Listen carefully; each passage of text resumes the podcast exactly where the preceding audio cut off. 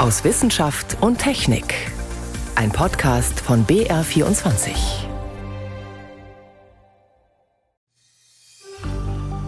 Our goal is to solve important spine and brain problems with a seamlessly implanted device. Unser Ziel ist, wichtige Rückenmarks- und Gehirnprobleme mit einem implantierten Gerät zu lösen. Das hat Elon Musk vor ein paar Jahren gesagt, als es darum ging, Personal für das Unternehmen Neuralink anzuwerben. Jetzt wurde dem ersten Patienten ein solches Gerät ins Gehirn eingesetzt. Darüber sprechen wir gleich. Außerdem schauen wir in den winterlichen Sternenhimmel. Doch zuerst geht es um menschliche Feuermelder. Das sind einige unserer Themen heute. Am Mikrofon ist David Globig. Wir stecken auf unserer Seite des Globus noch für ein paar Wochen fest im kalendarischen Winter. Aber auf der anderen Seite der Erdkugel, da ist Sommer. Zum Beispiel in Australien. Und das bedeutet, dass dort in vielen Regionen die Gefahr von Buschfeuern steigt. Um Brände so früh wie möglich zu entdecken, halten immer noch Menschen Ausschau, trotz immer besser werdender Technik. Andi Stummer hat einen von ihnen begleitet. Hello, from Tumba receiving. Yeah, morning. Got John in the tower. Can I get my uh, drought factor and KBDI number and colour code, please? Über den bewaldeten, hügeligen Ausläufern der Snowy Mountains östlich der australischen Hauptstadt Canberra. Der Kendall-Beobachtungsturm der Buschfeuerwehr Tumut ist online. John Cooper ist auf Posten. 15 Meter hoch über dem höchsten Bergrücken der Gegend, in einer windgebeutelten 3x3 Meter kleinen Kabine mit großen Glasfenstern auf allen Seiten. Morning, John. Your KBDI for today is 56. John, ein untersetzter Mitsechziger mit Halbglatze, ist Feuerspäher. Sollte im Umkreis von 50 Kilometern ein Feuer ausbrechen, ist es sein Job, es als erster zu sehen und zu melden. 50k visibility, and it seems pretty clear at the moment. Thanks very much. Tumba clear. Die Sicht vom Feuerwehrwachturm ist atemberaubend. Ein ungehinderter 360-Grad-Rundblick. Mitten in der Kabine thront ein schweres Marinefernrohr auf einem schwenkbaren Stativ. Damit kann John bis zum Horizont sehen. And line it up with the smoke, then I get a bearing off here, a number.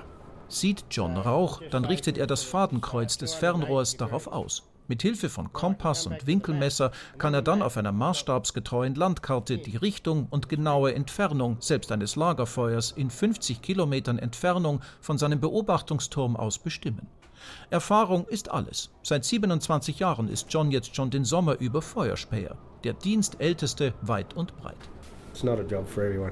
Dieser Job ist nicht für jeden. Andere langweilen sich den lieben langen Tag zu Tode.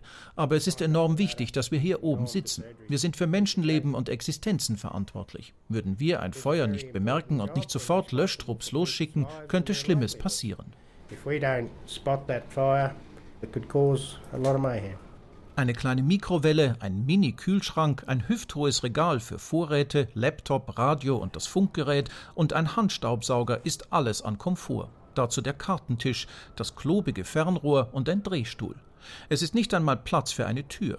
John muss durch eines der Schiebefenster ein- und aussteigen. Eine Chemietoilette steht unten am Fuß des Turms. Nichts soll den Späher während seiner 10-Stunden-Schicht ablenken. Denn da wo Rauch ist, sagt John, da ist in der Regel auch Feuer. Man muss lernen, die verschiedensten Arten von Rauch zu unterscheiden. Bei schwarzem Rauch steht ein Auto in Flammen oder ein Haus. Grasfeuer machen weißen Rauch.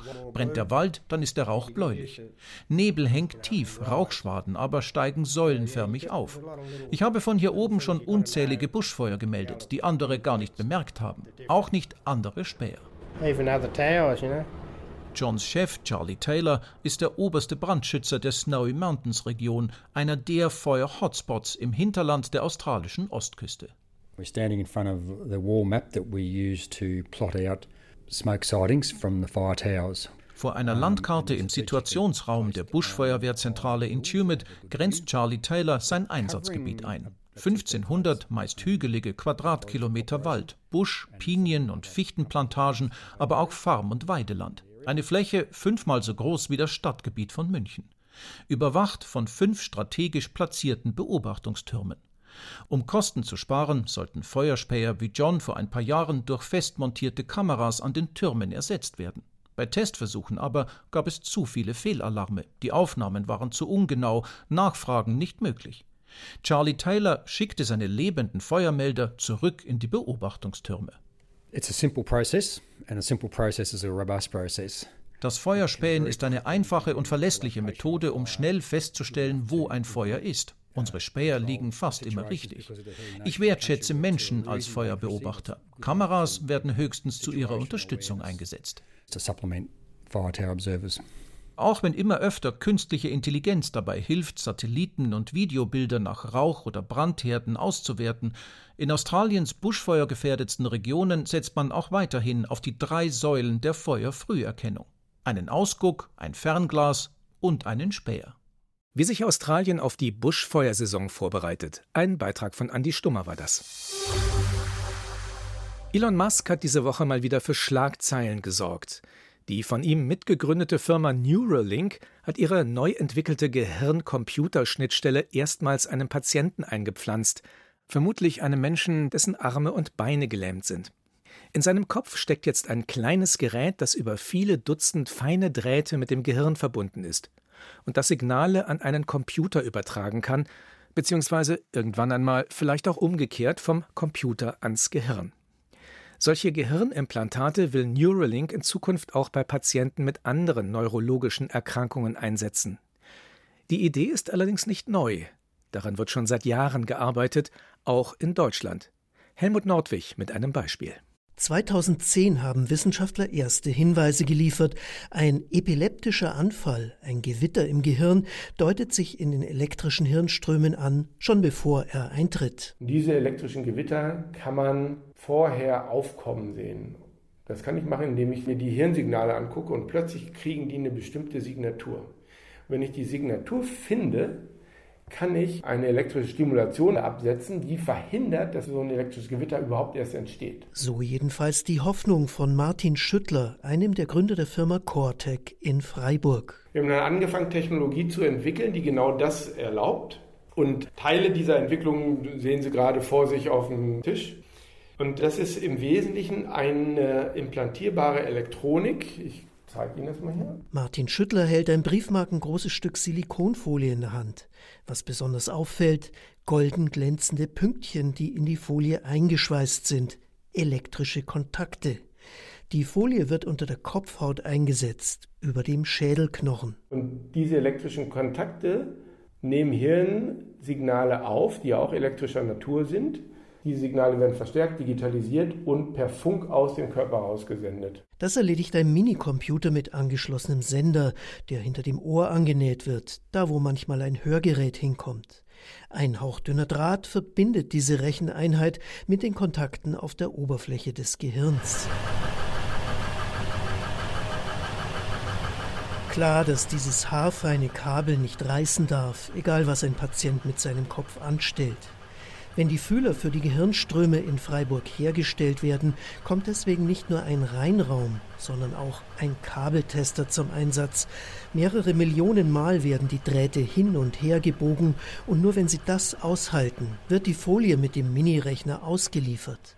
Noch nicht für den Routineeinsatz bei Patienten, sondern für klinische Studien in den USA. Dort wollen Wissenschaftler mit solchen Elektroden auch herausfinden, ob im Gehirn etwas zu sehen ist, schon bevor eine Person ihre Hand tatsächlich hebt. Wie zum Beispiel mit so einer Elektrode. Das sind jetzt vielleicht auf der Fläche von, gucken wir mal, ein bisschen größer als mein Fingernagel, sind jetzt 32 elektrische Kontakte untergebracht. Die sind also sehr viel dichter. Der einzelne Kontakt kann man kaum sehen, ist vielleicht so 0,2 Millimeter im Durchmesser. Und den lege ich dann auf den Bereich vom Hirn, wo genau diese Funktion, die mich interessiert, repräsentiert ist. Das ist inzwischen für viele Vorgänge gut bekannt. Wo im Gehirn zum Beispiel Ströme fließen, wenn jemand eine Handbewegung plant, das wissen Forschende. Bei Gelähmten sollen die Elektroden genau diese Absicht erkennen und die Recheneinheit dann eine Prothese ansteuern, den Rollstuhl oder die Maus eines Computers. Bei Affen gibt es erste Erfolge, bei Menschen ist das noch Zukunftsmusik. Und auch Epilepsiepatienten sind die Cortec-Elektroden bisher nur experimentell eingesetzt worden. Dass es möglich ist, einem drohenden epileptischen Anfall durch blitzschnelle Signale von außen vorzubeugen, muss also erst noch gezeigt werden. Helmut Nordwig über ein Gehirnimplantat gegen Epilepsie.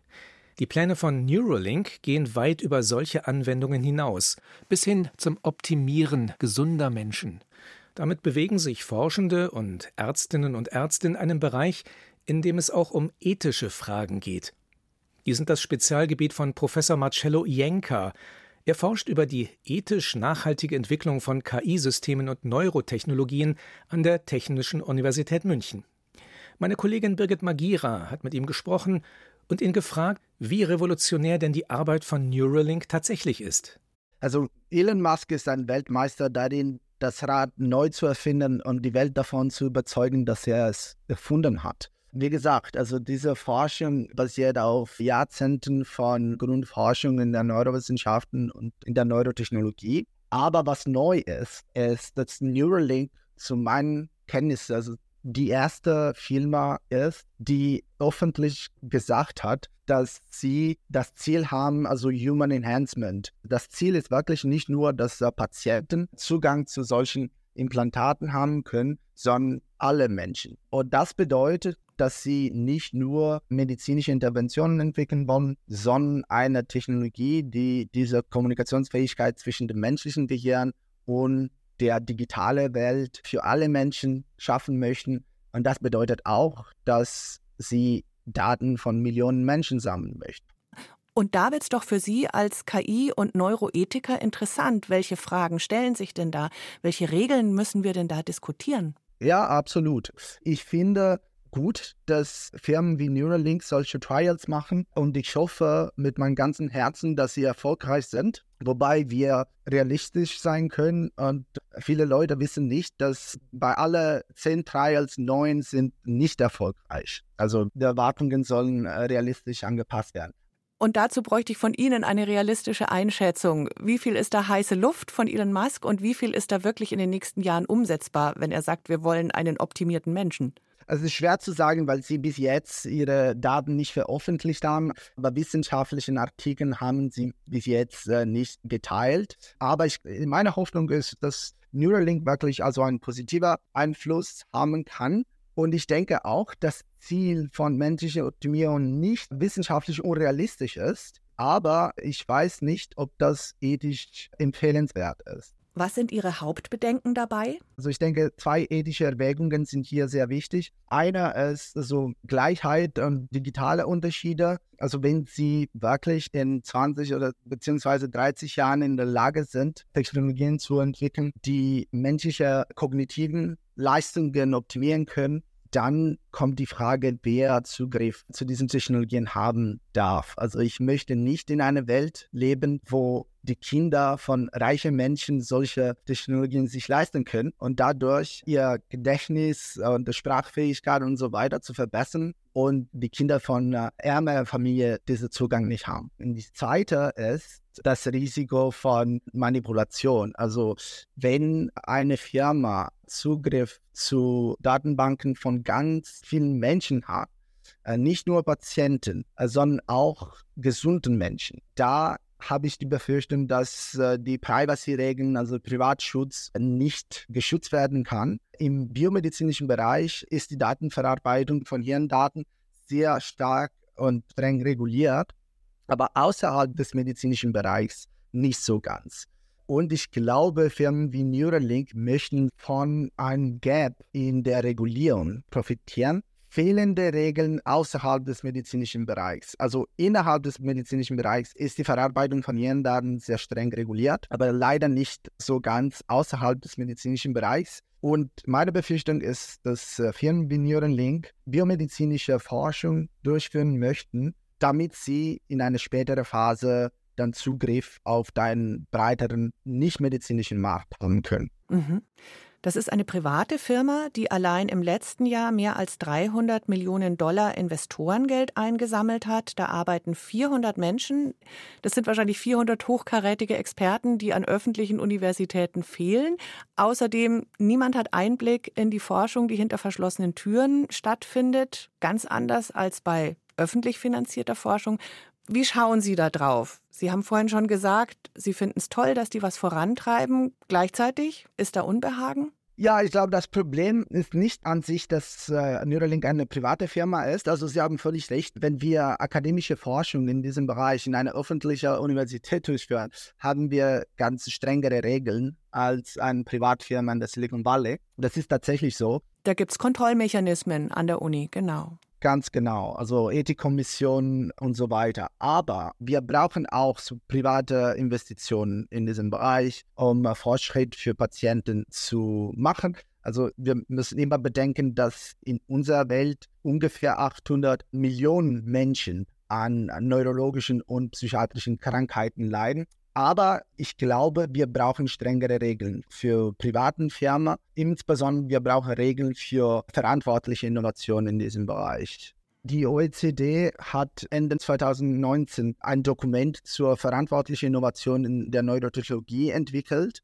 Und ganz viele Firmen versuchen jetzt, diese OECD-Regeln in ihrem Businessplan mit einzubeziehen. Und darüber hinaus fände ich sehr gut, dass Firmen die direkt mit dem Gehirn arbeiten, also eine Ethik, interne Ethikkommission etablieren. Viele Firmen haben das gemacht und Neuralink gehört zu denen, die das nicht gemacht haben. Ich höre da schon so ein bisschen Ärger raus. Nein, Ärger ist nicht das richtige Wort. Also ich habe ganz viele Hoffnung, dass diese Forschung von Neuralink erfolgreich ist. Unsere Patienten brauchen Fortschritt in diesem Bereich. Aber ich habe auch die Befürchtung, dass wenn wir diese Fortschritt nicht in eine ethische und verantwortliche Art und Weise durchführen, das echt negative Auswirkungen für den ganzen Forschungsbereich haben kann.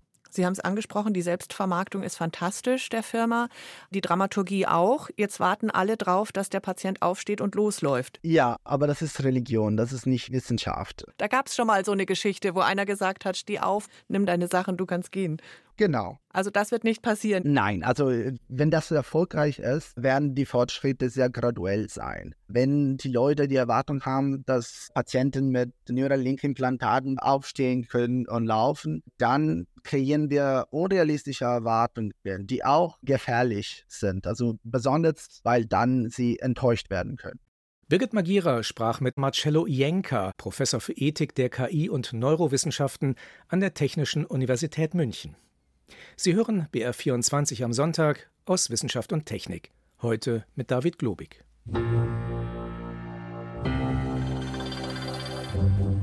Die Welt hat ein großes Problem. Wir müssen uns acht Milliarden Menschen versorgen. Doch durch die Art und Weise, wie wir unsere Lebensmittel heute herstellen, gefährden wir den Planeten. Wie können wir also im Spannungsfeld zwischen Massentierhaltung, industrieller Landwirtschaft und weltweiten Lieferketten aber auch angesichts von Kriegen und Krisen unser Essen erzeugen, ohne dass dabei die Landwirte und letztlich der Planet unter die Räder kommen. Um solche Fragen ging es diese Woche bei einer Fachtagung in München. Mehr dazu von Florian Falzeder. Ohne Lebensmittel geht für die Menschheit gar nichts. Und bei aller Kritik, in den letzten Jahrzehnten gab es enorme Fortschritte auf der Welt, sagt Matthias Hobby, Leiter der Abteilung Forschung und Entwicklung für New Food, neuartige Lebensmittel, beim Unternehmen GEA. Wir haben jetzt acht Milliarden Menschen auf der Erde. Als ich geboren wurde, 1972, waren wir vier. Und wir haben es erst geschafft, tatsächlich von vier auf acht diese Menschen weitgehend zu ernähren. Allerdings zahlt da jemand ein in diese Rechnung und das ist der Planet. Der Planet selber sagt, ist mir eigentlich Wumpe, ich habe Homo sapiensitis, er geht auch vorüber, aber wir haben eine Verantwortung für unsere Enkel, Urenkel. Denn wie wir unsere Lebensmittel herstellen, zerstört Schritt für Schritt unseren Planeten. Wenn man jetzt nur mal das CO2-Thema nimmt, dann ist die Agrarlandschaft circa für ein Viertel des Carbon Footprints verantwortlich. Da dominanterweise die Tierhaltung. Das Viertel ist noch konservativ gerechnet. Ich würde mal die Hypothese wagen, dass die 2030er Jahre das letzte Jahrzehnt der Massentierhaltung sein können. Seine Alternative? Fleisch, ohne dass ein Tier dafür sterben muss, direkt gezüchtet aus Zellen. Die größte Herausforderung ist laut Thomas Becker, Lebensmittelingenieur und Professor an der TU München. Ja, Lebensmittel ist ein emotionales Thema. Also das brauche ich Ihnen nicht sagen, das nehmen wir täglich auf. Ja. Wir sind total sensibel, was wir aufnehmen. Das ist anders wie ein Arzneimittel, das man nimmt, einfach aus einem kausalen Grund, weil man gerade irgendeine Beschwerde hat oder irgendeine Krankheit überstehen. Lebensmittel nimmt man täglich auf und Lebensmittel will man genießen. Die Lebensmittelindustrie hat einen schlechten Ruf. Viele Menschen sind skeptisch bei Analogkäse oder Fleischersatz. Dabei steckt auch heute schon hochentwickelte Lebensmitteltechnik und Chemie in unserem Essen. Ob Enzyme in Brot oder Käse oder unter Anführungszeichen in natürlicherer Form in Bier oder im Einmachglas, überall wandeln Bakterien oder Hefepilze Stoffe um, sorgen für Haltbarkeit, Alkohol und Kohlensäure oder guten Geschmack. Nichts anderes machen die Forscher in kontrollierter Form, um zum Beispiel künstliches Fleisch zu erzeugen. Also tatsächlich werden wir ein gerüttelt Maß an Technik und Technologieentwicklung weiterhin brauchen. Aber das ist nicht immer nur so dieses das Ersetzen. Schränkt die Lebensmittelchemikerin und Professorin für Sinnesforschung an der Uni Erlangen-Nürnberg, Andrea Büttner, gleich ein. Das Grundproblem ist bei Politik und den meisten Menschen noch nicht angekommen. Das ist tatsächlich unser großes Problem, dass wir noch nicht gemerkt haben, dass die Ressourcen endlich sind. Und in erster Instanz dann immer gleich die Sorge kommt, wenn man von Endlichkeit der Ressourcen spricht, oh, der Wohlstand ist gefährdet. Dabei muss die Lösung gar nicht Verzicht bedeuten. Regional, saisonal, viel Gemüse, an sich ist das keine schlechte Kost. Und wer täglich Schnitzelwurst oder Burger essen will, auch hier arbeiten Forscher eben an Alternativen. Matthias Hobby? Ich bin sehr, sehr sicher, auch in 30 Jahren wird es noch ein Steak aus dem Schlachtvorgang geben, aber aus anderen Bedingungen. Es wird aber eben sehr, sehr viel mehr Fleisch geben aus der Zellkultivierung. Pflanzen, Hülsenfrüchte oder Pilze passen aber genauso als Eiweißlieferant. Und dazu das, was hierzulande wächst und gut schmeckt. Vielleicht ab und an auch nicht nur als Beilage, sondern als Hauptgericht. Florian Falzeder über nachhaltige Ernährung.